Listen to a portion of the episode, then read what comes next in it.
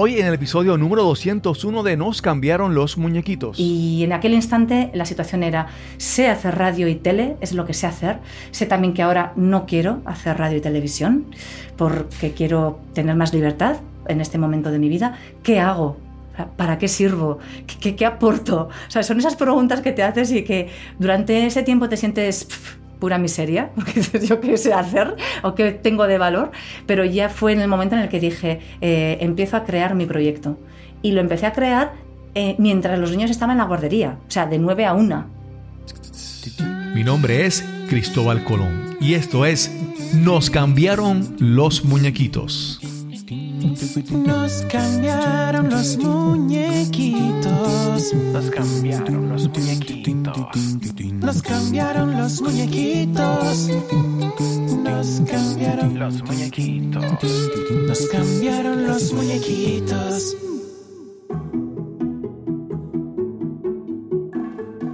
El que sabe pensar, pero no sabe cómo expresar lo que piensa, está en el mismo nivel de aquel que no sabe pensar. Comenzamos con estas palabras de Pericles, político y orador de la época dorada de Atenas, Grecia. Gracias por acompañarnos en este episodio de Nos cambiaron los muñequitos, el podcast que nos ayuda a manejar el cambio, enfrentar la adversidad y reinventarnos. Este episodio es traído a ustedes por pura energía. Ahorra en tus costos energéticos y protégete de los apagones y eventos atmosféricos con un sistema de energía solar de pura energía. Cada proceso de reinvención y de cambio resulta más fácil si podemos comunicar claramente nuestras ideas, nuestras metas, nuestras intenciones. Si queremos informar, educar, persuadir, influenciar, inspirar o algo tan sencillo como expresar lo que hay en nuestro corazón, pues tenemos que meterle mano a nuestra comunicación. Te presento a nuestra invitada de hoy. Hola, soy Cristina Ochoa, soy de Pamplona, al norte de España, soy periodista y me dedico a hacer podcast y mucho más.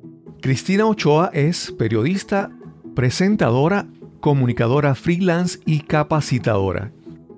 Cristina ayuda a emprendedores, profesionales, empresas e instituciones a alcanzar sus objetivos descubriendo su mensaje y comunicando con fuerza y acierto sus proyectos.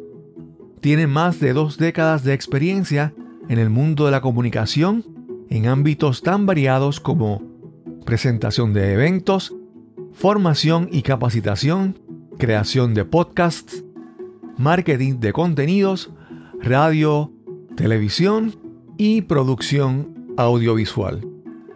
Este es el episodio número 201 y conversamos con Cristina Ochoa. Saludos.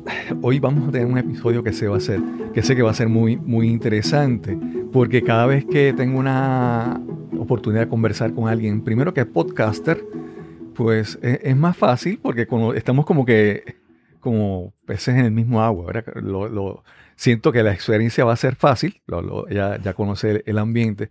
Y segundo, como es una profesional del mundo de las comunicaciones, vamos a decir, serias, ¿verdad? Profesionales, convencionales, pues me permite una oportunidad de, de, conversar y de aprender y escuchar un poquito más sobre ella. Hoy vamos a conversar con Cristina Ochoa. ¿Cómo estás, Cristina? Muy bien, encantada, Cristóbal. Muchas gracias por la invitación. La, ventaja de las redes es que a veces tenemos, yo tengo la oportunidad de conectar con personas que, que en otras circunstancias tú no hubieras sabido, tú por los medios tradicionales no hubiera conocido, ¿verdad? Entonces, creo que en algún momento en LinkedIn o en algún lugar eh, vi, vi, tu perfil y entonces dije, oh, esto es muy interesante, vamos a, vamos a ver si podemos conversar con ella, vamos a hacer esa invitación. Y finalmente se dio se dio esa, esa oportunidad de conversar contigo. Cristina, háblanos un poco sobre tu origen, dónde naciste, dónde te criaste. Bueno, yo soy de Pamplona. Eh, Pamplona es una ciudad para quienes nos escuchéis de otros puntos, que seguro que la conocéis por los Sanfermines. Es el eh, icono, es la imagen más internacional de, nuestra ciudad. Bueno, pues yo soy de aquí, de, Pamplona, de donde los toros corren por las calles.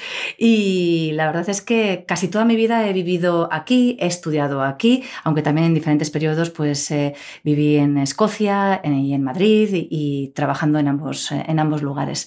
Pero bueno, yo desde pequeñita aquí sí que no hay mucho cambio. Ya sé que tu podcast, Cristóbal, va sobre cambios. Yo sabía desde los seis años que quería ser periodista. Lo sabía, lo sabía. Y de hecho, a los 16, en ese momento en el que ya tienes que empezar a tomar decisiones serias, me obligué a dudar porque llegué a pensar que quizás era una cabezonería que me había incrustado en la cabeza desde pequeña. Pero yo dudé, dudé, dudé, me obligué, pero finalmente dije, ¿qué va? Si es lo que siempre he querido ser. Así que estudié también aquí, en la Universidad de Navarra, que es una universidad también que tiene mucho prestigio en muchos ámbitos y también en el ámbito de la comunicación. Y con posterioridad, pues empecé a, a trabajar en lo que había en aquel instante, que era lo de siempre. O sea, tú estudiabas o para tele, o para radio, o para prensa. Y parecía que el mundo del periodismo se acababa ahí. Pero luego, uff, pues todo lo que ha pasado después, casi nada. Sí, sí, sí. Antes de continuar, ¿por qué desde niña sabías que querías ser periodista? Porque, no sé, hay, hay, veces, por ejemplo, yo, yo recuerdo de niño, yo quería ser astronauta, bueno, pero yo quería, yo veía las noticias y las misiones Apolo, ¿verdad? Era, era lógico. ¿Qué había en ti, qué pasa en ti que tú querías ser periodista? Sí, pues eh, supongo que lo mismo que los niños de aquí de ahora, ¿no? que ven al futbolista y quieren ser futbolista, tú veías la noticia y querías ser astronauta, yo no, yo no escuchaba la noticia, yo me quedaba mirando a quien presentaba. yo decía, yo quiero estar ahí, yo quiero presentar, quiero comunicar, quiero contar las historias de los demás. Y no te sé decir desde cuándo ni, ni por qué, pero a mí me gustaba escribir, me gustaba contar historias, inventarme cuentos, eh, relatar lo que otros hacían, me interesaban mucho noticias que ocurrían en muchos lugares. Entonces, eh, enseguida lo, lo, vi, que era lo que me gustaba y lo que quería. Ok, ok. Y luego de estudiar, estudiaste eh, periodismo y, comenzaste, ¿cómo fue tu entrada al mundo profesional, al mundo, vamos a decir, de adulto, ¿verdad? Porque a veces pensamos cuando estamos estudiando, cuando somos adolescentes, que, que, la vida de adulto, el trabajo va a ser de una manera. ¿Cómo fue tu experiencia empezar a, trabajar en lo que habías escogido? Yo elegí Sí, yo elegí comunicación audiovisual dentro de esa rama, que era la rama de radio y televisión, porque era lo que sabía que, quería hacer, pero también había cine en esa rama y también me gusta, porque creo que es algo que compartimos muchos comunicadores, que tenemos una curiosidad innata y que nos eh, encanta asomarnos a otros mundos. Entonces, también tuve la oportunidad de, trabajar en, cine, pero más con eh, papeles con, características eh, técnicas, ¿no? Pues como script, como secretaria de rodaje, en ámbitos de producción y es un mundo que también que te engancha. Así que empecé dando bandazos porque empecé en el mundo del cine para comprobar que sí, que estaba muy bien, fantástico, pero que no era para mí porque no podía desarrollar toda la creatividad que yo tengo, que no va por la rama del, cine o, del, o de la ficción. Y, es ahí también cuando me fui a Madrid, cuando empecé a probar eh, eh, otras cuestiones también relacionadas con, el cine, pero ya desde el campo del periodismo. Y cuando ya en ese instante ya dije, no, que es que lo que yo quiero es hacer radio. Y ahí me surgió la oportunidad de volverme a Pamplona, a una radio que nacía en ese instante, que era local, 24 horas de información regional, se llamaba Net 21, y era una, una, una locura de radio porque lo hacíamos muy poquitas personas, súper jóvenes en aquel instante y con muchas horas de de, radio. Em, tuve la ocasión de presentarme a esas eh, pruebas, conocí al director, el director, lo recuerdo perfectamente, yo tendría 23, 23, 24 años, me preguntó, ¿tú te atreverías a hacer un programa de radio todos los días de cuatro horas? Y a mí, yo notaba las piernas que me hacían clac, clac, clac, clac, clac, clac, clac, me chocaban y decía, ¿las estará escuchando? Y con toda seguridad le dije, sí, por supuesto. y decía, no me va a oír el sí, por supuesto, porque se va a quedar con el clac, clac, clac de las piernas. Pero dije, es una oportunidad, sé que me voy a matar, que lo voy a conseguir mal que bien, eh, pero tengo que intentarlo y aceptar este riesgo que era un riesgo, pero que lo quería hacer. Era mi sueño. Y para, es para tener, ¿verdad? Una, tener en contexto, ¿verdad? Eh, ¿en, qué década, ¿En qué década se da este, este movimiento de la radio? Es porque sabemos que la radio y los medios de comunicación ha habido un cambio marcado recientemente, pero quiero ver en qué año entraste a comenzar en la radio. Eh, a ver, eh, yo terminé la carrera en el 97. Eh, del- digamos que del 97 al 2000 estuve con temas de, de- de cine eh, y aproximadamente en el 2000. Ok. Aproximadamente. Ok, ok. sí. Sí, porque Sí, sí. eh, eh, era una época, no sé en, en- no sé en España, pero en- por lo menos en Puerto Rico todavía. eh, yo recuerdo una canción de- del grupo Queen que decía Radio Gaga, que es como que hablando sobre la reina, la radio, ¿verdad? Que, que tenía un, un sitial bien grande, bien alto. Y todavía en esa época, por lo menos en Puerto Rico, la radio todavía es- era como que, eh, ¿verdad? Tenía su posición, eh, todo el mundo aspiraba, Claro. digamos, yo quiero ser Sí. locutor de radio, ¿verdad? Pero, pero más reciente, con el paso del tiempo y la tecnología, esto ha cambiado. La, la- la radio ha tenido una, una- unas competencias, una, otros medios alternativos que han... Que la han y, ¿Y cómo fue tú entonces tu experiencia? ¿Aceptaste el reto? Programa de cuatro horas. ¿Cómo fue esa, esa experiencia? Uf, muy intensa, muy, muy, muy, muy intensa. Eh, como te digo, era muy joven, pues tenía unos 24 años. Eh, en aquel momento tenía que asumir cuatro horas de radio que yo misma producía, yo os presentaba.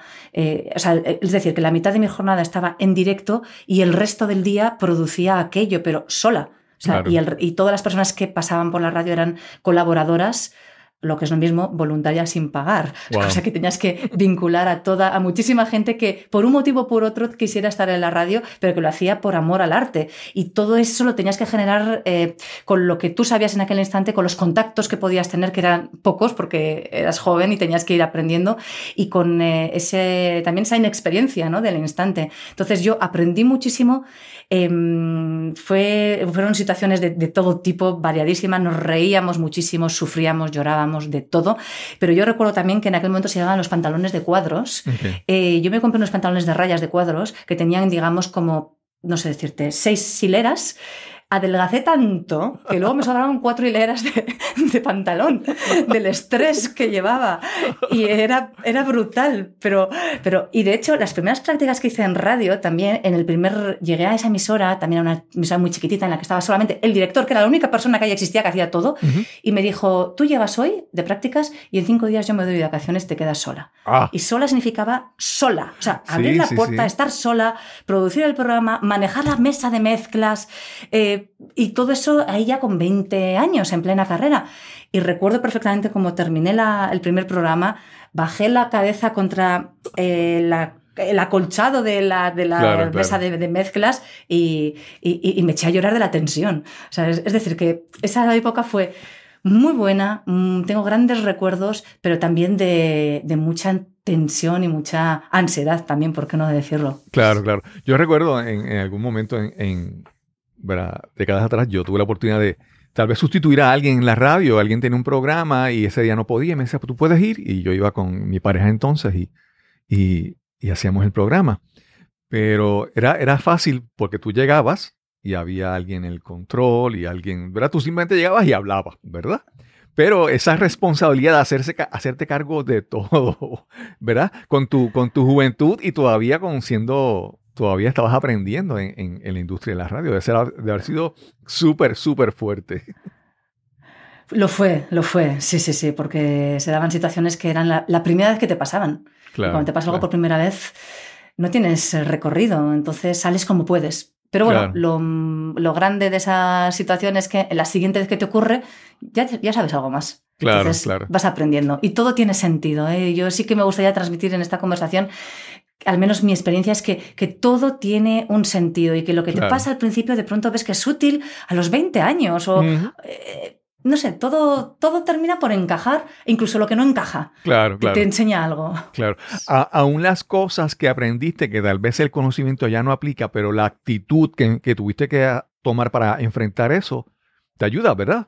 Eh, si en algún momento, ¿verdad? Eh, ya tal vez no tengas que trabajar con la misma tecnología o los mismos aparatos, ¿verdad? Pero ahora dice, pero, pero ahora sabes que puedes hacerlo, porque ya en una Sí. ocasión tuviste que enfrentarlo sola y salir adelante. Así que te, te quiero preguntar, ¿qué, qué, qué había de atractivo para ti en la radio que te atrajo? Y si eso te fue, fue creciendo, o fuiste reafirmando eso, o no hubo una reafirmación de lo que pensabas sobre la radio.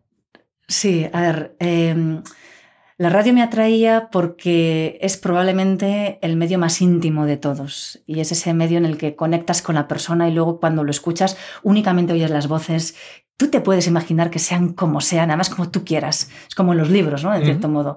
Y, y también esa enorme oportunidad de poder hablar con quien sea entendiéndote a ti misma como representante de la audiencia, es decir, como un medio por el cual tú vas a conseguir transmitirles a otros el saber de alguien, pero eh, teniendo la ocasión de tener frente a ti a, cualquier persona, eh, famosa o no, eso no es lo importante, o sea, cualquier persona valiosa enfrente. Entonces, para mí ese, eso era una gran oportunidad, más eh, la adrenalina ¿no? de, la radio y de la emoción y del, del directo puro. Luego, cuando lo contrastas con la realidad, a mí sí que me enganchó, me enamoró la radio y además es que un momento mágico en la radio ya te compensa por todo, ¿no? Pero también es verdad que luego la radio, el trabajar en un medio de comunicación, también tiene una cara B. Y los medios de comunicación, al menos aquí, generalmente son medios precarios, muy mal pagados, con muy pocos recursos, muchísimas presas, a veces eh, poco reconocidos, con riesgos, con responsabilidades, porque tú estás dando la cara en un momento determinado y hay veces que la situación política no es la eh, proclive, para, eh, para determinados eh, mensajes o, para, bueno, pues para poder hacerlo con, cierta libertad. Em, y, bueno, pues también la radio tiene sus peajes. Entonces, no todo es bonito, pero como nada. O sea, nada, y eso hay que saberlo y también ser conscientes de que todo trabajo tiene una parte que no te va a gustar y está ahí. Y, siempre que te compense el resto, pues adelante. Y en el momento en el que deja de compensar, quizás en el instante de pensar en cambios. Sí, sí, sí. Sí, como todo, todo en la vida, a veces pensamos, pensamos que no, tú encuentras tu pasión y todo va a salir bien. Y sí, todo va a salir bien, pero, pero mm. no todo lo que uno hace le gusta. Por ejemplo, crear un podcast es coordinar una entrevista, editar, hay que hacer tantas cosas y algunas me gustan. Lo bueno es conversar, las otras cosas no me gustan tanto, pero hay que hacerlas. Y de eso se trata en la vida, porque si uno quiere lograr algo, pues hay que hacer. Y, y de las cosas que uno hace, pues hay que una las prefiere y otras no se prefieren tanto. Cristina, eh, ¿cuánto tiempo estuviste en la radio y después si, si hubo algún cambio te moviste en otra dirección? ¿Cómo ocurre eso? Estuve en la radio aproximadamente unos 12 años, más o menos. Eh, en aquel momento también me llamaron de diversas eh, televisiones eh, regionales, también de aquí de Navarra, para hacer programas, con lo cual durante bastante tiempo estuve compaginando radio y televisión. Ese también fue un paso en el cual sí que aprecié que me servía muchísimo toda la experiencia que había adquirido en la radio, pero que ahora tenía que incorporar la imagen, el mirar a cámara, el expresarte, el moverte, todo lo que rodea también pues el físico ¿no? El, la expresión eh, no verbal que está apoyando a un, a un, mensaje. Y también fue una experiencia muy, muy interesante, muy, muy bonita por, por, mi parte. Y ahí estuve pues aproximadamente pues, unos 12 años, hice también un receso en un momento determinado de, de mi vida. Eh, me pesaba mucho no haberme ido nunca a vivir al extranjero, así que ahí decidí hacer un parón y me fui a, a Escocia. Y, ahí sí que desconecté de los medios de comunicación. El objetivo era aprender inglés y estuve trabajando de otras cuestiones, pero que también me vino muy bien para ver otras eh, profesiones y sentirme de nuevo otra vez becaria pura y, e, e inmigrante también. Que creo que es una experiencia eh, que hay que vivirla. Aunque yo fuera inmigrante de lujo, ¿no? Porque te vas a un país sabiendo que puedes regresar. Eso no, no, es comparable con quien, con quien emigra por, Por, por, una necesidad económica, pero sí que se dan situaciones en las cuales eh, te ves que, no te entienden, que sufres, que estás sola, que es pequeñas cuestiones que te hacen por lo menos intuir lo que pasa en las personas que, por necesidad tienen que ir a otro país. Entonces, ahí trabajas la empatía de una manera muchísimo más fuerte. Y, te pregunto, digo, si se puede saber, ¿por qué Escocia? ¿Qué, qué, qué, qué se dio para que consideraras irte allá? Quería que fuera inglés, pensamos en Reino Unido. Eh, tenía una tía que vivía en, Edimburgo y fue todo así. O sea, casualidades, eh, deseos y provocar que todo sucediera. Claro, claro. Ella, hablé con, mi tía, que apenas conocía en aquel momento y que luego pues fue un gran descubrimiento y ella me dijo, sí, Edimburgo merece la pena. Entonces ya con ese mensaje ya dijimos, venga, fuera, para allá. Y allá movimos todos los hilos para eh, encontrar una pequeña casita, que por cierto hicimos intercambio de pisos, también dentro de, estas casualidades que se dan en, la vida. Y, fue todo pues, un cúmulo de, casualidades que te llevan allá. Claro, claro. En, en mi caso, eh, yo vivo en Puerto Rico y Puerto Rico es una isla pequeña y a veces yo tengo que reconocer, yo, yo reconozco en mí cómo eh, la geografía de donde vivo altera mi percepción del, del, mundo, ¿verdad? Del, del resto de, la, de los demás países. Y a veces uno tiene que como que salirse de esa percepción, ¿verdad? Entonces, en tu caso, cuando te vas a Escocia, ¿cómo cambió, si cambió, tu percepción del mundo o tu percepción incluso de tu propio país, de tu patria, de, de, de España? ¿Cómo, cómo, lo, ¿Cómo fue? Pues cambia, ¿eh? Cambia mucho porque aprecias pequeñas cuestiones que se te habían pasado desapercibidas y desde las más anecdóticas, por ejemplo, yo allí descubrí que me encantaba la chistorra. Para que no sepáis lo que es chistorra, es una especie de, salchicha eh, rojiza con un sabor muy potente, muy, muy clásica, muy típica de, aquí, que aquí la comes sin más y de pronto allá te mandaban, yo le, llamaba amor envasado al vacío, o sea, te mandaban jamón, te mandaban chistorra, ¿qué es esto? Entonces, recuperas el sabor de tu casa. Entonces, desde ese pequeño detalle de, de cómo esas cuestiones que das por hechas, por, por sabidas, eh, y no las aprecias, de pronto sabes que están ahí. Luego también, con el hecho de, de, Internet, de las llamadas telefónicas, descubres que es más eh, posible estar cerca de tu gente de lo que creías, que la distancia no importa tanto. Y luego también con el contraste con las costumbres, hay algunas que dices, jo, qué, qué gusto los escoceses que bien eh, enfocan esta cuestión, este tema, esta manera de vivir la vida, o por el contrario, dices, jo, pues me gusta más en mi tierra, cómo lo hacemos. O cómo puedes creer que aquí no teníamos tan buenas carreteras y cuando te vas al norte de, de Escocia, las Highlands, que es una maravilla, pero que tiene unas carreteritas estrechitas, dices, wow, pues eh, aprecias, aprecias, eh, aprecias todo, lo bueno y lo menos bueno. Claro, yo, yo creo que hasta cierto punto el poder, el poder viajar, y más si tienes la oportunidad de vivir en un lugar a un tiempo prolongado, te hace, te hace ser como que mejor, yo diría como mejor ciudadano del mundo, ¿verdad? Te permite ver las cosas desde otra perspectiva, incluso ser mejor ciudadano en tu propio país, ¿verdad? a entender mejor un poco tu país. Sí, totalmente. Y si me permites ahí también lo que me ayudó muchísimo Escocia es, y tiene que ver con, con, tus muñequitos, que allá te encontrabas con muchísimas personas que estaban eh, digamos que o fuera de su entorno o con personas que mm, estaban intentando algo diferente. Entonces, aquí yo vivo en una región que es tradicionalmente muy conservadora, muy convencional, aunque todo está cambiando, pero aquí el que nace fontanero eh, vive toda su vida y es fondanero.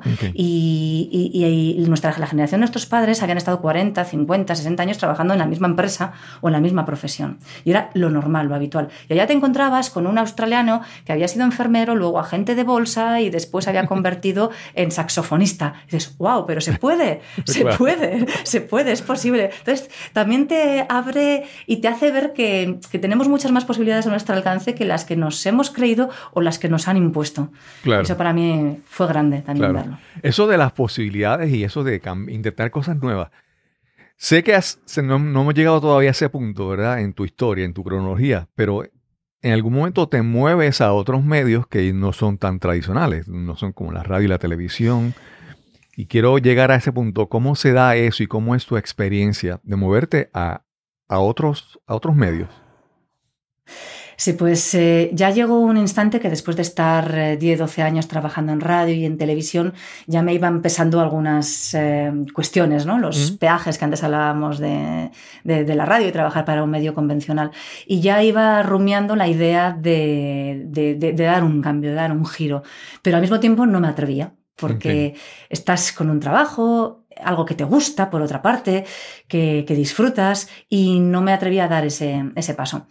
Eh, justo un poquito antes ya tenía mi primer hijo, ya también tenía ganas de tener el, segundo, yo tengo dos, críos ahora actualmente, y, bueno, se dieron una serie, una serie, de circunstancias en las cuales ya llegó ese, ese instante. Bueno, de hecho, o sea, la circunstancia fue que llegó un nuevo director y me dio la patada. Así que, pero, pero o sea, fue, fue, realmente un detonante, digamos, sonoro, claro. pero, ostras, eh, él no lo sabrá, pero yo estoy súper agradecida a esa bendita patada que me dio, porque fue lo mejor, era lo que necesitaba para salir de aquello y, y empezar. Pero claro, en aquel momento yo estaba embarazada de mi segundo hijo, tenía uno que no tenía dos años, o sea, uh -huh. que también para hacernos un momento del. O sea, que nos hagamos idea del, del momento en el que yo estaba viviendo, ¿no? De, de, de, de en pura crianza, en plena crianza, con un niño en camino.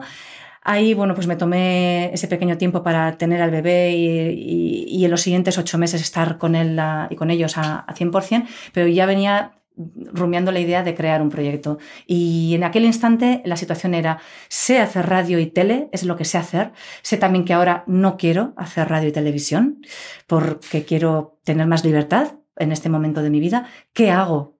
¿Para qué sirvo?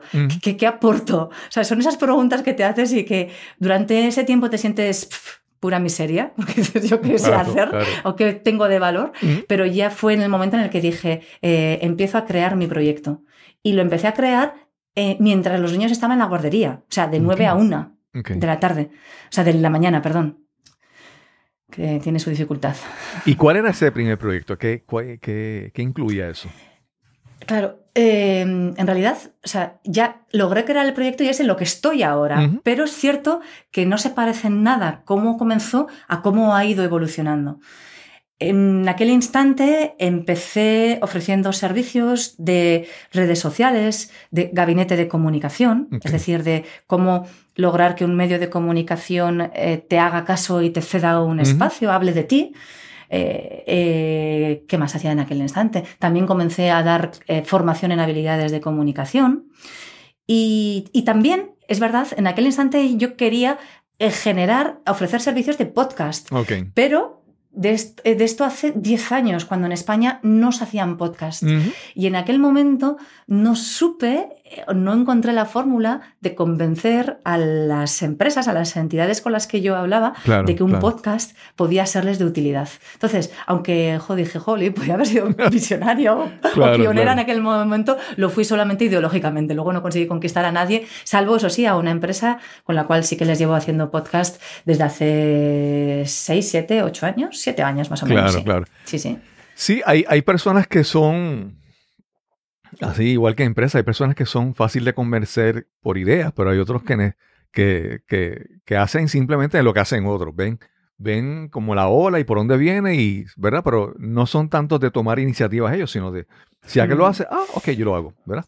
Claro, y... los, los, cambios cuestan eh, y también hay veces que necesitas verlos para sumarte a ellos, con lo cual a veces puedes ir tarde.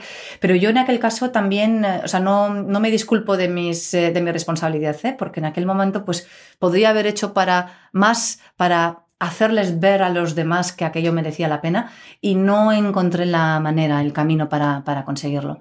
Así que, bueno, pues para la próxima vez. Claro, claro. intentaré hacerlo mejor. Cristina, en en tu trayectoria yo veo que como hay dos cosas, ¿verdad? A mi, a mi entender, ¿verdad? Y es que eh, cuando muchas personas eh, comunican porque quieren, quieren informar, ¿verdad? Quieren dar información, como en la radio, en la televisión, ¿verdad? Damos información. Pero también cuando estabas hablando de que tu tiempo en la, con el cine y eso, también hay como que contar historias. Y a veces uno da información para convencer, para educar, para influenciar, pero también el contar historias tiene su, su, ¿verdad? su atractivo. ¿Cómo es, cómo era en tu caso? ¿Cómo te sentías más cómoda? ¿Buscando contar historias o buscando informar, dar datos? ¿Cómo eres para ti esa dinámica? Hmm. Hay distintos tipos de periodistas. Uh, hay algunos que son excelentes, por ejemplo, narrando partidos uh -huh. o contando noticias o encontrando primicias. Uh -huh. eh, y de que descubriendo eh, corrupciones, por ejemplo. Yo donde más disfrutaba era conversando con las personas okay. en un programa más magazine, más tranquilo y generando un ambiente de manera que esa persona se encontrara cómoda y me pudiera, nos pudiera ofrecer lo que tenía dentro. Okay. Entonces, más que contar yo esas historias, lo que me gustaba era lograr que fueran los demás quienes sacaran de sí lo que llevaban eh, en su interior. Claro, claro. Sí. Algo, algo que yo, como te explico, eh, te- hablamos hace un momento de que con las empresas que querían, que no logras convencer para el, para el podcast, ¿verdad? Que muchas veces ah, hay, hay personas que tú le das datos, información y como que, mm, pero le cuentas una historia o, o escuchan que alguien hizo algo, ¿verdad? Ven, ven una historia de otra persona, una historia de éxito o una historia inspiradora a otra persona. Entonces, como que conectan, conectan más con eso. Entonces, Mm. en, en la, a veces yo, yo siempre trato de, de- Hay veces que tengo que decir cosas. Por ejemplo, para tu ejemplo, yo estoy en un- una organización que se llama Toastmasters, ¿verdad? Y aprender a hablar en público y todo eso. Y en Toastmasters hay, una, hay un rol que es que alguien da un discurso, una presentación y, y yo tengo que eh, evaluarlo. Entonces yo siempre trato de, más que darle datos o información, siempre trato como incluir todo en alguna historia, porque en la manera en que tú presentas algo con una historia es más fácil de, de entender y asimilar, porque a veces las personas como que tú le dices algo y como que crean como una barrera, ¿verdad? Y para mí, como te mencioné, Sí. contar una historia es un, un gran, una gran ventaja para mí. ¿Cómo tú, cómo tú lo ves? Eh, comparto contigo totalmente lo que, lo que cuentas, porque las historias son muy poderosas, porque tienen verdad, te hablan de alguien. Es como un cuento y nos ha encantado escuchar los cuentos desde Ujú. pequeños. Entonces te llevan a otros mundos y además la- una historia eh, puede en comprender en sí misma un concepto súper complejo, un conocimiento muy profundo. Se te queda, se te graba, tiene la habilidad de que se te queda en la mente y en cambio los simples números, los datos objetivos, incluso lo racional, que también tiene su valor, eso es mucho más fácil de que penetre en la mente y de que se quede, de que, Claro, se, de claro. que se retenga. En cambio, eh, cuentas una historia, una anécdota y se te queda de por vida. Claro, no puedes llegar a olvidar ese, ese, ese dato. Entonces, por ejemplo, a mí también me pasa lo mismo que a ti, también en las formaciones que, que ofrezco eh, para hablar, para expresar, para comunicar, o por ejemplo en los eventos, porque ahora especialmente también lo que hago es presentar eventos, cuando oyes a otras personas hablar, hay tanta diferencia entre quien lo hace de una manera plana, uf, monótona, Ujú. sin ningún atractivo, a quien te cuenta algo de verdad y quien sabe enganchar una historia, te, te atrapa, es que te atrapa, Claro, te, claro. te tiene, te tiene cogido. O sea, Claro, entonces, claro. ya, ya, no te, ya, no le, ya no le dejas de mirar porque quieres saber cómo acaba la historia. O sea, es que somos curiosos por naturaleza. Sí, sí, sí. A mí yo recuerdo un caso de una persona donde yo en varias ocasiones le había hecho unas observaciones, pero él no hacía, no hacía ningún... No, no, tú no veías, te escuchaban y no, no, te, no te prestaban atención. Y, y yo en un momento le hice, le hice esta historia que me inventé en el momento, un ejemplo, y es la historia de, yo le dije, mira, para la década de, la- de los 80 aproximadamente habían dos actores en Estados Unidos que eran muy similares, eran ambos jóvenes, blancos, eh, pelo negro, eh, comediantes, tenían películas exitosas, y, y uno de ellos era Tom Hanks, que había hecho varias comedias y era un comediante. Y, pero en un momento Tom Hanks decidió hacer un cambio, empezó a hacer películas dramáticas y ha hecho, ha sido un éxito, ¿verdad? Eh, ha hecho, ha ganado Oscar, ¿verdad? Incluso eh, creo que el primer Oscar creo que estaba, que era con una película con Antonio Banderas de España. Y, y, y entonces él cambió un momento su, su carrera, su trayectoria y ha tenido muchísimo éxito. Entonces el otro actor era Steve Gutenberg, era uno que salía en películas de Academia Policial, Police Academy, no sé cómo se llamaba en España. Pero él salía en muchas, eh, salió en, Cocoon, en varias películas. Dice, ¿y dónde está Steve Gutenberg ahora? No sabes de la, de la historia de él porque se quedó en las comedias y no progresó. Entonces, ¿verdad? Uso esa historia para ilustrar de que tú tienes que hacer cambios en tu vida en algún momento y saber reconocer cuándo. Y aprovecho esa historia para entrar a hablar contigo sobre esto. Cuando haces ese cambio en tu vida de los medios tradicionales a, otras, a otros proyectos, a otros, a otros medios, ¿cómo, ¿cómo ha sido para ti? ¿Verdad? Buscabas, hablaste un poco más, pero has, ¿cómo, cómo, lo ves? ¿Ves? Yo no sé cómo es en España, pero en, Puerto Rico la, la radio, en la televisión, si no tienen un componente digital en las redes sociales, pues como que ¿verdad? Muchos programas de, de radio, pues los reempacan y hacen podcast. Muchos programas de televisión hacen segmentos y los ponen en las redes sociales. Han tenido que reinventarse. Entonces, ¿cómo, cómo ha sido para ti, verdad? En moverte en esto, ¿cómo, cómo lo ves? ¿Cómo ves el futuro para ti? Si nos remontamos al comienzo que me preguntabas, eh, Cristóbal, el momento en el que decides generar el proyecto, tu proyecto de vida, y que sales de lo que ya conoces, ahí realmente o sea, fue difícil, fue emocionante, fue un máster de vida, todo lo que quieras, pero también fue complicado y fue difícil, porque te encuentras que, como he dicho antes, vas a reinventarte, o sea, no vas a hacer lo que ya sabes, pero tienes que aprovechar todo lo que has ido aprendiendo. Entonces, en ese instante también te tienes que dar a conocer en una nueva faceta cuando tú todavía ni siquiera estás muy segura de quién eres y de qué eres y de qué aportas, con lo cual ya tienes que hacer un trabajo de descubrirte, pero andando, en marcha. Y cometiendo fallos y errores. Eh.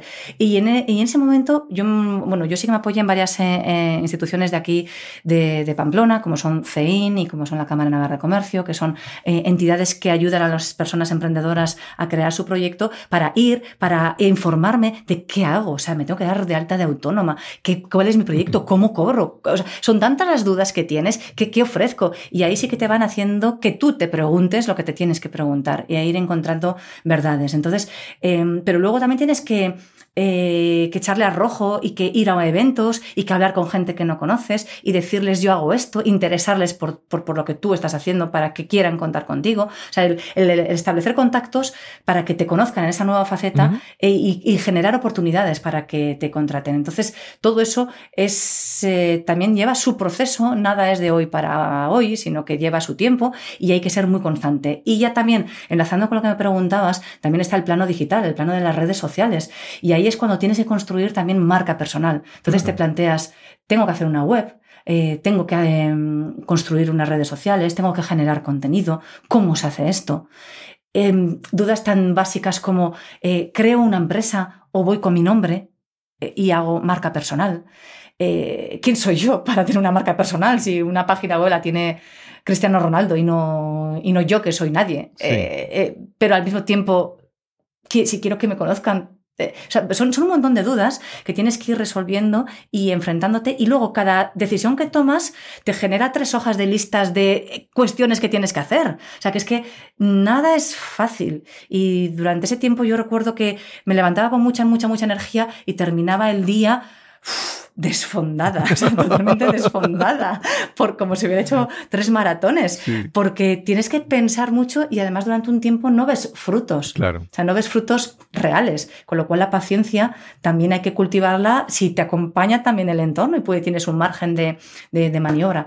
Porque luego también hay está esa otra tentación que es la de aceptar lo que te venga, que por una parte eh, puede estar bien porque ganas un dinerillo, pero por otra te resta el tiempo, que es ese bien limitado que tienes para hacer aquello en lo que tú realmente vales y aquello en lo que tú realmente puedes aportar a los demás y progresar.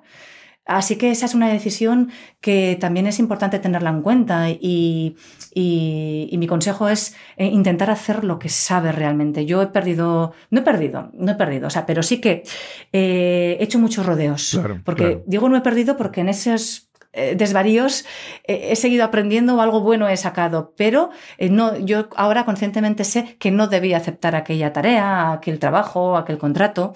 en todo, este periodo sé de diferentes trabajos que, que me han aportado menos de lo que creo yo podría haber hecho si hubiera tomado otro tipo de decisiones.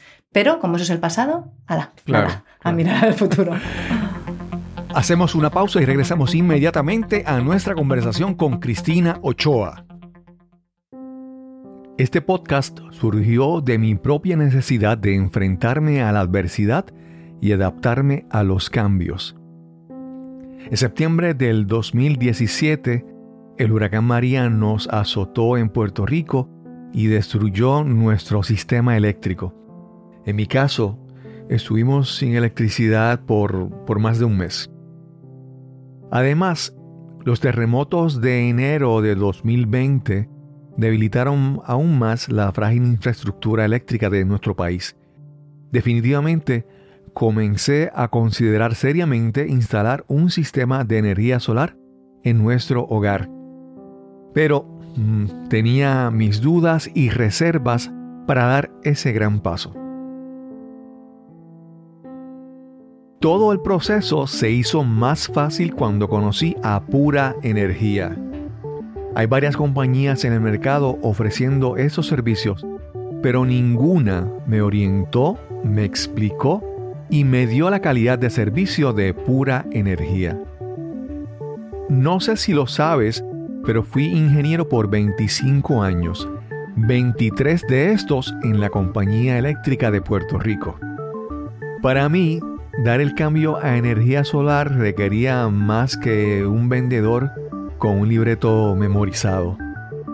Todo el personal de pura energía, desde el vendedor hasta el equipo que instaló el sistema, conocen lo que hacen y me han orientado y ayudado más allá de lo requerido. Nuestra factura eléctrica más reciente es de 4 dólares una reducción de 98% de la factura del mismo mes el año pasado. Y con los más recientes apagones me despedí del generador eléctrico y las filas comprando gasolina para llenarlo. Como te habrás dado cuenta, esto, más que un anuncio, es un testimonio de mi experiencia con pura energía.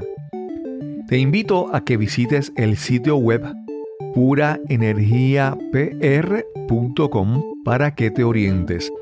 También puedes llamar al 787-646-9654. Te repito, 787-646-9654. Recuerda mencionar que escuchaste el testimonio de Cristóbal Colón en Nos cambiaron los muñequitos.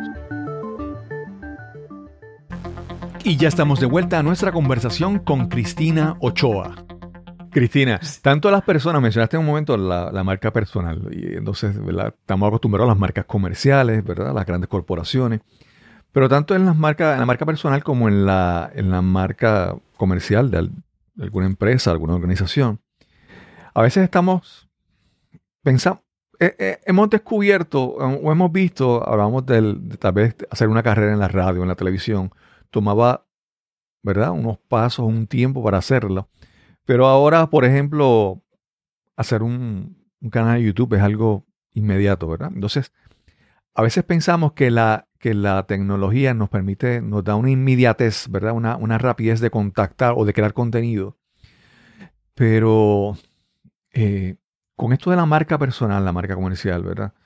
Yo, yo a veces pienso que que tenemos que hacer como una pausa y hacer como una, un análisis, una reflexión de cuáles son, yo creo, ¿verdad? a mi forma de entender, tú quiero que me hables sobre eso, ¿verdad? ¿Cuáles son mis valores? ¿Cuáles son mis metas? ¿Verdad? Porque si tú no tienes tus valores claros, tú te vas a lanzar, digamos, a hacer TikTok y a hacer ridiculeces, ¿verdad? Y, tú dices, y eso está alineado con lo que tú quieres. Y entonces háblanos un poco sobre, esa, sobre ese, ese trabajo que hay que hacer que no es tan fácil, tanto las personas como las corporaciones, las, compañías, esa, esa, esa reflexión de definir quién soy, qué quiero hacer, qué quiero proyectar. Bueno, en primer lugar, y esto lo debería haber dicho antes, yo aquí estoy compartiendo mi experiencia, mis reflexiones, no quiero sentar cátedra ni muchísimo menos porque sé lo que he vivido y son mis eh, informaciones, entonces si a alguien les vale y les sirve, genial, pero otro puede tener una opinión completamente distinta. En mi caso, o sea, eh, lo que opino sobre la marca personal tiene que ver con, eh, no tanto con a ver, a veces la palabra estrategia eh, suena casi, bueno, algo como excesivamente serio o como un plan muy meditado. Mm, no, sin, quitándole todo ello, todo ese valor, digamos, más, más rígido, sí que eh, debemos intentar saber a dónde vamos y no siempre es fácil.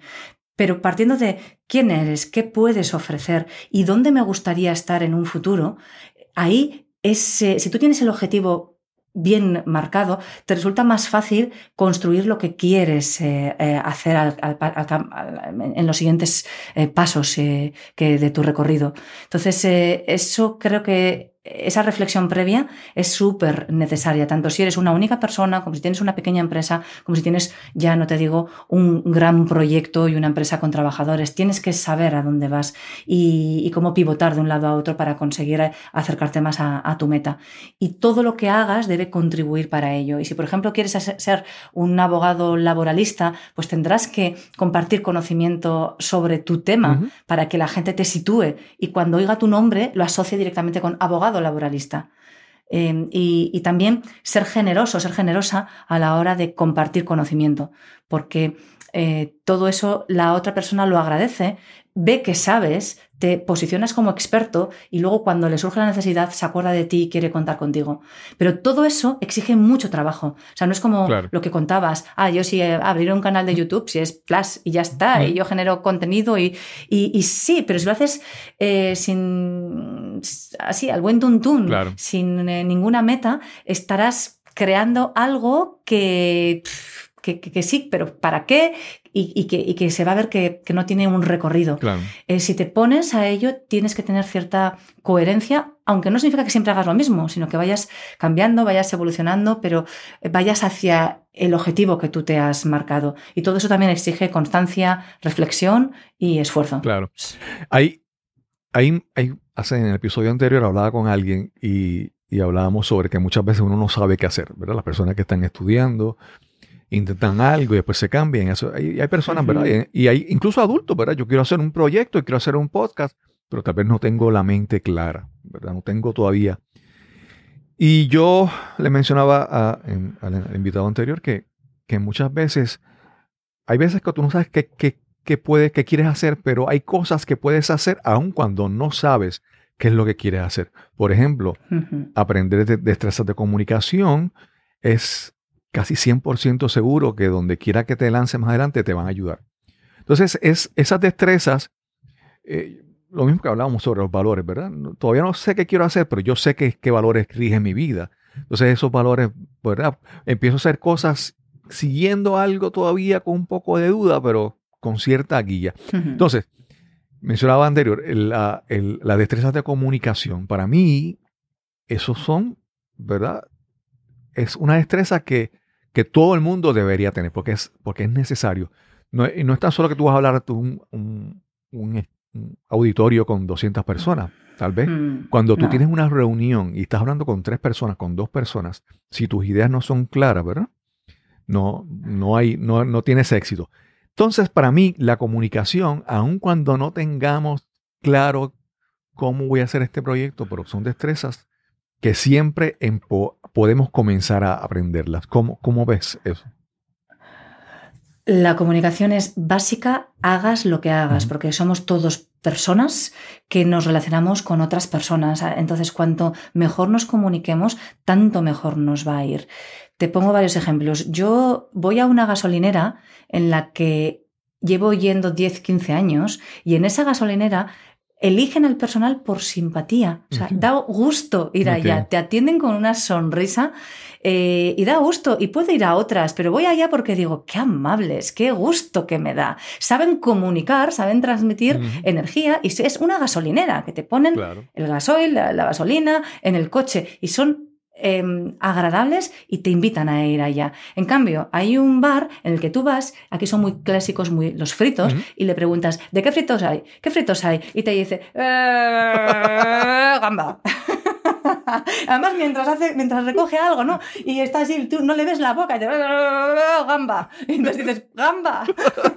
Pues será de gamba. Pero, pero, pero ya lo dices la primera vez, dices, bueno, pues que sea de gamba, porque el resto no sé de que si hay de calamar o de mejillón. No tengo ni idea, tendrá que ser de gamba. Porque le has repreguntado y el tipo ha respondido igual. Entonces, a ese sitio ya no vas. Entonces, seas lo que seas, eh, ya no te digo si estás en un, en un rol eh, directivo y, tienes que gestionar personas. Wow. O sea, gestionar personas, gestionar un equipo es súper difícil porque cada uno somos de nuestro padre y nuestra madre y nos movemos por diferentes motivaciones y nos comportamos y la comunicación en sí ya es difícil.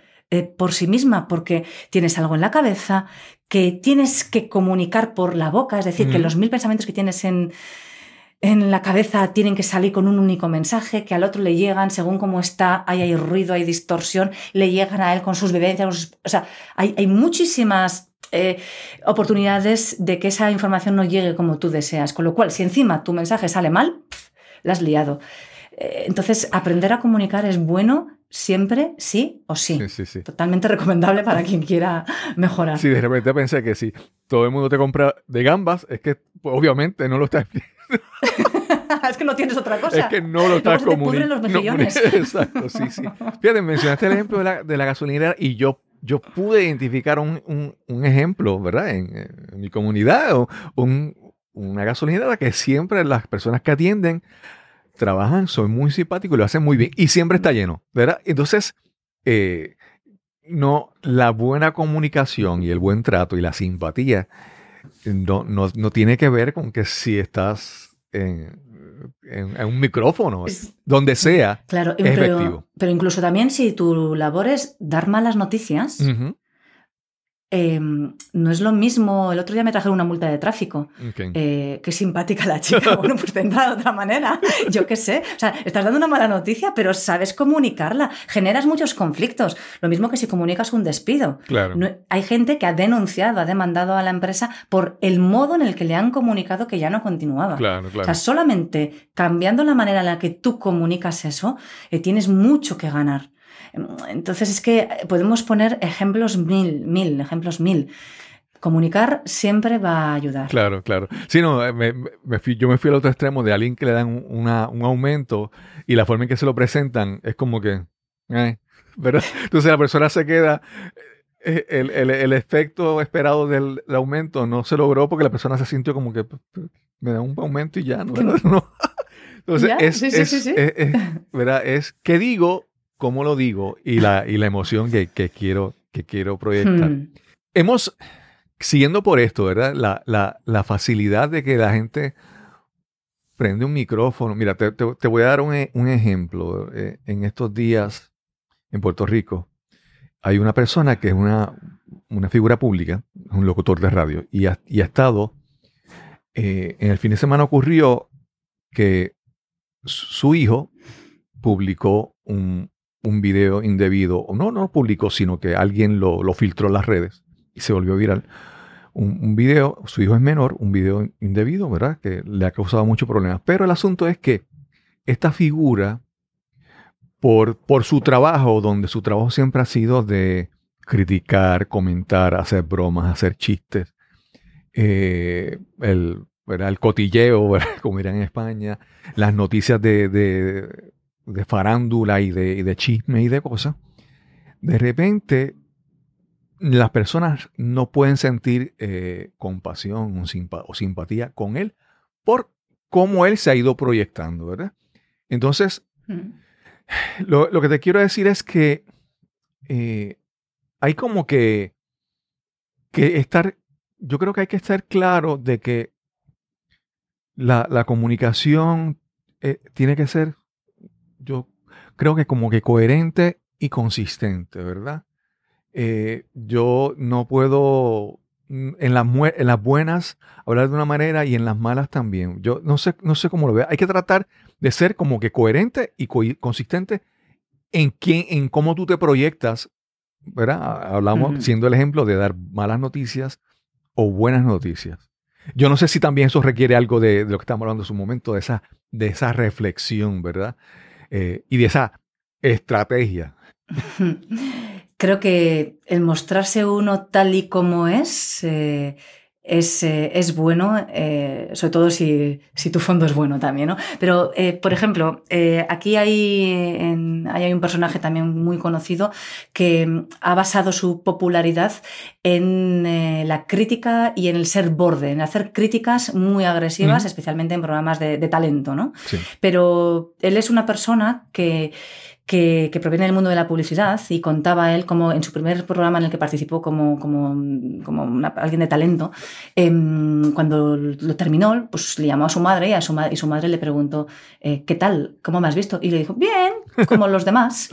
Y él, que era publicista, dijo, wow, como los demás. Yo no puedo ser como los demás. Entonces él decidió adoptar ese rol de ser el crítico duro, agresivo de esos programas. Y entonces se ha- situado como borde, como si lo decís así también allá, pero es el, el borde, el arisco, Ujú. el rudo, y, y eso es lo que le ha hecho tener una trayectoria y una profesión. Pero esa es una decisión personal, que tú te quieras mostrar de esa manera y ahí ya tienes que lidiar con las consecuencias. O sea, Claro, luego claro. no pidas amabilidad si tú has sido agresivo en otros momentos. Em, Entonces, eh, también lo que tú proyectas, que sepas que las redes sociales es un espejo y es un altavoz y es lo, la imagen pública que tú estás dando. Claro. Y que si tú vives en un pueblo y, y transmites que eres un holgazán eh, y, y en las redes sociales transmites lo mismo, esa es la imagen que van a tener de ti, porque tú lo estás transmitiendo con tus hechos o con tus palabras. Con lo cual, eh, los medios tienes que tener esa responsabilidad de que, de que debes saber en todo instante que lo que tú estás publicando habla de ti. Claro. Y ya desde el plano en el que luego, si vas a buscar un trabajo, te van a googlear y van a ver lo que eres. O sea, solamente en ese sentido, Sí, eh, sí, de sí. que, ostras, a este tipo que se tira, no sé, eh, que se tira de puente sin. Yo igual no lo contrato, porque Claro, el mismo claro. lunes no viene, ¿no? O sea, de- depende de lo que estás mostrando, pero igual quieres que te contrate Red Bull eh, como persona arriesgada, entonces sí. Eh, eh, pero todo con una constancia de que lo que tú estás emitiendo al exterior es la proyección de ti, de tu persona. Claro, claro, Ya, si tienes eso claro, luego haz lo que quieras, pero siendo consciente de ello. claro, claro. Y con responsabilidad, ¿eh? que coger un micro es muy fácil, pero te puedes meter en líos, Sí. así que debes saberlo. Cristina, hay, hay un concepto que, que, que se ha vuelto como que eh, todo el mundo aspira a eso, y es el concepto de viral. Todo el mundo quiere hacer un contenido que se vuelva viral o hacer un video. Y, Hmm. y, y a veces me da la impresión de que muchas personas queriendo alcanzar esa, esa, ese concepto, ser, ser viral, ser, tener gran alcance o tener muchos seguidores, eh, me, me parece que lo saca de foco, porque yo creo que algo que, que podemos ver, y es que en el mundo de las comunicaciones y todo, hay ya, hay, hay nichos, hay, yo- mira, yo recuerdo hace mucho tiempo que cuando salió tal vez la primera eh, estación de, de radio o de televisión de noticias 24 horas, la gente decía, uy, noticias 24 horas, ¿verdad? Ahora hay programas, hay canales de televisión de simplemente de cocina o de mejoras en el hogar, o hay de todo, así mismo, ¿verdad? Y, y la manera en que hay, hay, hay nichos y uno puede hablarle a un grupo de personas y no necesariamente tratar de buscar ser, ser viral. ¿Cómo, ¿Cómo lo ves en esta parte de uno enfocarse en una audiencia o tratar de ser viral?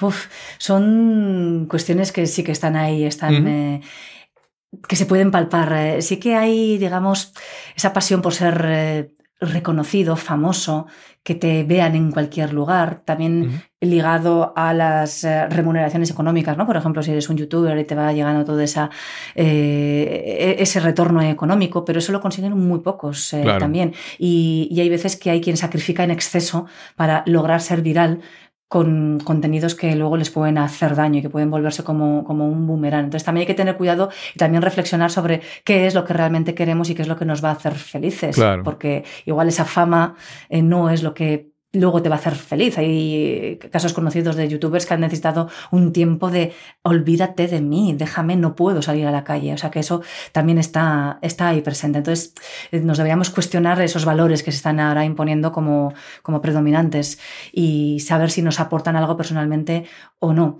Y luego me preguntabas, perdona, me he ido conmigo misma, me preguntabas Sí, también. la hablamos sobre la parte de, ser viral o enfo- enfocarse en, en nichos específicos que tú puedes tener Claro. Con una audiencia limitada o, un mercado limitado. Claro, ahí también eh, yo creo que es la oportunidad para, y especialmente con los podcasts, o sea, y con otros eh, formatos, pero especialmente con los podcasts, es un producto muy, muy, muy de nicho. Claro. Pero el hecho de que tú seas especialista en una materia o friki de algo absoluto, eh, puede ser la diferencia respecto a otra persona. Y esta es una ocasión enorme para dirigirte a tu público, Claro. que puede ser muy, muy pequeño, pero también el que te compra. O Claro. sea, si tú tienes... eh, eh, no lo sé, o sea, una tienda de muñequitos de juegos de rol, a ti no te interesa que te escuchen audiencias enormes, te interesan que te escuchen el- el- el- cuantas más miles de personas, pero de tu público. Claro. Y no el vecino del segundo que no tiene ni idea de esto y que no le va a interesar en la vida, sino tu público. Entonces es ahí donde sí que es importante y tú donde no tienes que poner un anuncio sobre tu tienda en la radio de tu de, de tu país, sino en algo más específico y más concreto. Y es ahí donde puedes dirigirte a la persona que realmente te interesa Sí. y no al público en general, Sí. que en ese momento no tiene tanto valor. Yo hace un tiempo escuché un, un caso de un podcast que es de plantas suculentas. Son las plantas que son así. ¿verdad? No, Plantas suculentas, plantas que se comen. No, no. ¿qué es? yo no sé. ¿No plan- plantas? son suculentas, pero también el término suculento se usa para, para ¿verdad? la comida. Pero suculentas son plantas como, digamos, como la aloe vera o la sábila. Son plantas que son Ah, así. vale, vale, o son vale. plantas que son como Ah. en tiestos pequeños, son como de hojas gruesas, como parecido al cactus, ¿verdad? Eh, Ah, mira lo que he aprendido. entonces, se, se le llama, es- eh, en esta calidad se llama planta suculenta. Pero entonces, im- imagínate que te lo menciono y tú dices, ¿qué es eso? Si, si algo tan específico y estrecho y, ¿verdad? Eh, un nicho tan pequeño, hay un podcast, pues, pues mira, sí. Entonces, hay, hay, hay, hay opciones, ahí puedes enfocarte y alcanzar un, un público, una audiencia y tener éxito. El, el concepto es, creo que es, ¿qué es para ti el éxito? ¿Qué es lo que tú quieres alcanzar? ¿Cuáles son las métricas, las medidas que tú quieres alcanzar? ¿Tú quieres vender productos o hacerte millonario o billonario, verdad? ¿Qué, qué queremos hacer? Y entonces podemos reconciliar eso, el, el éxito que queremos con la audiencia que tenemos, con las cosas que deseamos hacer. Eso es, eso es. Ligar lo que deseas con lo que estás intentando hacer en ese instante para acercarte más. Lo cual no es fácil, ¿eh? porque eh, las dudas van asaltando en Claro, distintos claro. momentos. Pero bueno, la- si le das la vuelta, lo bueno de las dudas es que te hacen recuestionarte Claro. y no dar por sentado lo que tú habías decidido hace un tiempo. O sea, que también te hace cambiar y evolucionar y mejorar. Así que nada, bienvenidas las, sean las dudas, pero en su justa medida. ¿eh? Por Claro, favor. claro. No, y yo, y yo, y yo creo que en tu caso, y, creo, según lo que hemos hablado, he visto también, es que tú en tu camino vas aclarando tu mente. O sea, tú has hecho muchas cosas y has intentado muchas cosas que te traen conocimiento y te permiten afinar, ¿verdad? Yo, yo creo que lo, que lo que no debemos hacer es pararnos a pensar, ok, estoy aquí pensando cómo voy a hacer eso. No, es hacer. Y la acción te trae claridad de pensamiento. Eso es, eh, porque el- eh, si no te lleva a la parálisis, eh, el hecho de no hacer nada hasta estar, hasta estar totalmente convencido de que es lo que deseas, te hace estar detenido, esperar a que aquello esté perfecto y no avanzas, no avanzas. Entonces es echar a andar eh, siempre con, con- o sea, es decir, con, con conocimiento, con, con cierto rigor, con cierta seguridad de que te puede más o menos ir bien, pero empezar a andar y luego ya ir limando. A mí me ha pasado que en ese proceso, por ejemplo, antes te contaba que al principio ofrecía esos servicios y luego poco a poco he ido tomando decisiones de no tomar, de no, de no ofrecer esos eh, Claro. servicios porque he ido eh, descubriendo o formándome o especializándome en otras ramas, en otras cuestiones que ya sí que ya estoy eh, más eh, segura o más convencida de que puedo dar más de mí. Eh, e incluso hay cuestiones que sé hacerlas, que sé hacerlas bien, Claro. pero que no me llenan. claro. Entonces, quiero enfocarme más en lo que, en lo que sé, que en estos momentos eh, son podcast y es presentación de eventos. Eh, también hago parte de asesoramiento en formación en, habilidades de comunicación, pero especialmente podcast y presentación de, eventos. Pero todo esto ha sido un, proceso en el cual he ido probando otras eh, facetas, porque luego es verdad que cuando empiezas... te conocen la, la gente, te conoce y te viene y te dice, oye, ¿y tú no harías tal? Entonces te cuestionas y dices, ¿y yo haría lo que me han propuesto? Y ahí creo que hay que ser, bueno, al menos es lo que yo he hecho, no sé si es lo mejor para todo el mundo, pero creo que hay que ser honesto, honesta con una misma, saber a qué puedes llegar, a qué no, asumir riesgos, riesgos, es decir, de, uff, se me revuelve el estómago, eh, Claro. tengo el gusanillo, te, me da nerviosismo hacerlo, pero sé que con todo mi esfuerzo lo voy a conseguir, eh, lo voy a hacer, aunque me da miedo. Te da un miedo sano, ¿no? Es ese miedo claro. de, de asumir un reto que es la primera vez y que sabes que puedes hacerlo. Pero hay otras veces que te proponen algo que dices, "Uf, es que no soy la mejor persona, no soy la persona adecuada. Entonces ahí yo creo que conviene la honestidad de decir, no soy la persona, te recomiendo a tal, te recomiendo a cual, pero yo no soy quien estás buscando. Y buscar ese equilibrio entre el riesgo eh, asumido y la honestidad de decir, mira, pues no, o no es mi momento, o, o hay alguien lo pueda hacer mejor que yo y dejar vía libre en ese, en ese sentido. Y luego tu proyecto va evolucionando y yo ahora estoy en un punto, pero no sé muy bien cuál será el siguiente. Claro. Eh, eh, eh, o sea, me encaminaré a lo que decida que me voy a encaminar y, demás. Pero, pero está en evolución. Yo sé que dentro de cinco años no voy a estar en este momento en el que estoy ahora. Claro, claro. ¿Por qué no? Porque el mundo cambia y porque tienes que seguir pensando y cambiando y, y girando. Y luego también otra idea, y perdona que, me, que me, extienda, adelante, adelante. pero otra idea es la de disfrutar de lo que se tiene. Yo me, me, empeño mucho en ello y a veces se me va la olla, porque como me gusta mucho lo que hago, siempre quiero hacer nuevas historias y siempre quiero mejorar y siempre quiero probar algo distinto. Y entonces se te olvida que habías conseguido lo que querías. Claro. Que es muy fuerte, ¿eh? Claro, claro. Te habías marcado un objetivo, lo has conseguido y se te ha olvidado lo primero celebrarlo. Luego incluso felicitarte, ¿no? Decir, oh, qué bien, ¿no? O sea, lo he hecho. Me lo propuse y lo he hecho. Y luego disfrutarlo, incluso detenerte en esa etapa. Y yo hay veces que he visto que he cometido el error de haber conseguido algo que yo quería y venga, por la siguiente etapa y no, o sea, un poco más de pausa también nos viene bien. Entonces me lo digo para repetírmelo a mí, también, a mí misma, ¿eh? que si no se me va. Sí, muchas veces estamos mirando todo el tiempo hacia el frente y no nos damos cuenta de lo que hemos recorrido. E incluso, por ejemplo, a, a, a, mí me pasa que digo, siempre estoy mirando lo que quiero hacer, pero de repente digo, pero si esto que ya yo recorrí, esto que ya yo aprendí, que para mí no es importante, para muchas personas es la meta a la que quieren aspirar. Por ejemplo, digamos, ya yo tengo un podcast hace cuatro años hay personas que me miran y, Enhorabuena. y a mí, hay personas que me dicen, wow, cuatro años. Pues entonces, si yo puedo ayudar a alguien a que, a que lance un podcast, es algo sencillo, ¿verdad? Entonces tenemos que, como que de vez en cuando, mirar para atrás y ver, disfrutarnos lo que hemos crecido, lo que hemos progresado, porque eso hasta nos permite a veces descubrir, primero sentirnos bien, pero también descubrir oportunidades, porque a veces dicen, mira, si ya yo, yo hice este proyecto una vez, ¿Cómo que pienso que no puedo hacerlo? Sí puedo hacerlo, si ya una vez lo hice, ¿verdad? Sí, sí. Cristina, ¿dónde, ¿dónde te pueden, las personas que quieran saber un poco más sobre ti, dónde te pueden conseguir?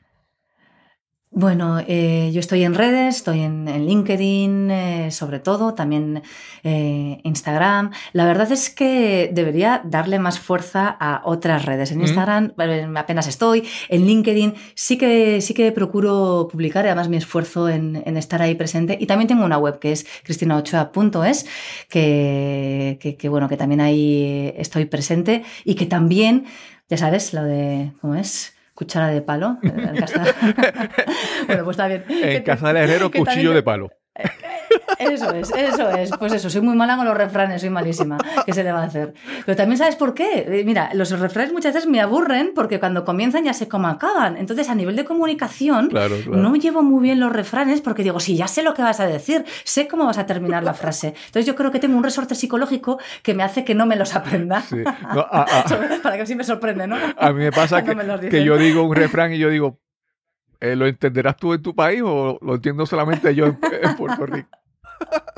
Eso es. Pero eso sí, es. sí, sí. Pues eso, tengo ahí la, la web que la tengo que, que, que, actualizar y de hecho un blog lo tengo desactualizado, así lo digo con vergüenza, pero, pero es cierto, últimamente no me da la vida y no consigo organizarme. Así Sí, que, sí, sí. mira, ya ves, porque eso es muy bueno, muy, muy importante Ah, lo de ah. planificarse, pero últimamente por fortuna no me da la vida. A mí me pasó que fui a buscarte eh, y entré, por ejemplo, a YouTube y todo lo que he encontrado era, hay una, hay una actriz en Estados Unidos Sí, que se llama Cristi, Ay, Cristina Ochoa con, Guapísima C- ella, con sí. CH. Y yo, no se me parecen. no es ella. No, no, no, no, somos distintas, muy distintas. Sí, sí, sí. Eh, eh, Cristina, ¿y qué, qué otros qué proyectos tienes ahora corriendo? ¿Qué otras cosas eh, vienen por ahí pronto para ti? Mm, Digo, que quieras Bueno, compartir con la mm. audiencia para que si les Mm, interese te puedan sí. contactar. Bueno, ahora sí que estoy muy involucrada con un podcast que estamos haciendo con la Universidad Pública de Navarra, que es de divulgación científica, que se llama Ciencia al Punto y que es un proyectazo desde mi punto de vista porque es al final darle voz a los investigadores que hay en la universidad y que hablan sobre temas muy, muy, muy diversos, pero es tocar el punto a la, a la ciencia, ¿no? Y eso es eh, realmente eh, fantástico y son gente muy pasional y muy especializada en, en lo suyo. Entonces ahora sí que estoy con ese proyecto. También, claro, eh, hay que contar que, que llegó la pandemia y lo movió todo, Sí. lo movió todo y ahí se desestructuró todo, pero ahora está también regresando muchísimo la actividad, así que han vuelto los eventos y estoy presentando eh, un buen montón de, de- de- actos, eh, de, de eventos, de entregas de premios. Y es curioso también cómo se está celebrando ahora todo lo que no se ha podido celebrar a lo largo de todo este tiempo. Así que haces el 75 más 1 del aniversario Sí, y sí, se están eh, festejando muchas eh, efemérides que no se han podido hacer a lo largo de todas eh, estas, eh, esta, estas- esta, esta última etapa ¿no? Claro, que, claro. hemos vivido mundialmente. Y, y en ello también estoy muy, muy volcada con, con diversos eventos que están a la vista, que no puedo contar mucho más, pero que, que, que están ahí sin, sin duda. Hay algún otro podcast que también está en marcha, entonces no, Claro, claro. no me permiten decir nada más Y, al respecto. y las capacitaciones y los, la- los adiestramientos que haces son todos, ¿los has hecho presenciales? ¿Has hecho algo digital o, o cómo? Sí, eh, he hecho ambas eh, fórmulas, eh, presencial y también vía online, con videoconferencias, videollamadas y, y demás. Lo digital está muy bien porque te aproxima a otras personas, estén donde estén, Claro. pero lo presencial, bueno, pues tiene el calor del, del roce, Claro, del roce claro, personal, claro. del roce humano. Cristina, realmente ha sido una, una muy grata experiencia conversar contigo. Nos hemos reído un montón con los refranes Lo mismo digo. y con la gamba. Eso, eso. ya te diré a cuál no ir. si vienes por aquí. Yo, yo siempre hago, hago mi, mi asignación todas las tardes. Que yo veo un programa que se llama Pasapalabra.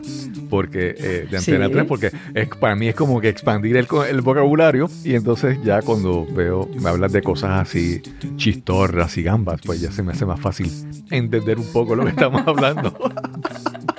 Nada. Luego podrás rellenar mejor los autodefinidos, incluso. También viene bien para eso. Claro, claro.